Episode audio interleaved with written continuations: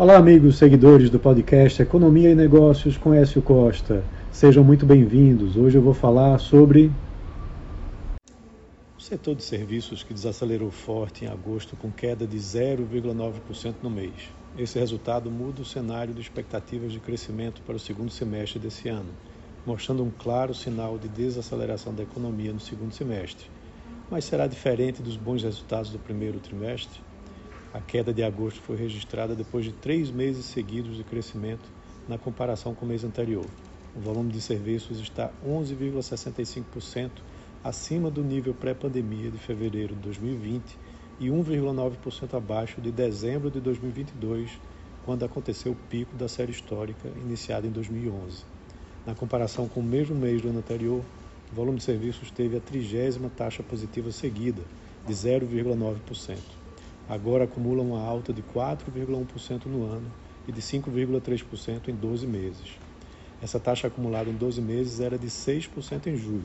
A queda para 5,3% demonstra perda de dinamismo. A retração veio em quatro das cinco atividades pesquisadas, com queda mais relevante de 3,8% nos serviços às famílias, devido ao seu peso no setor.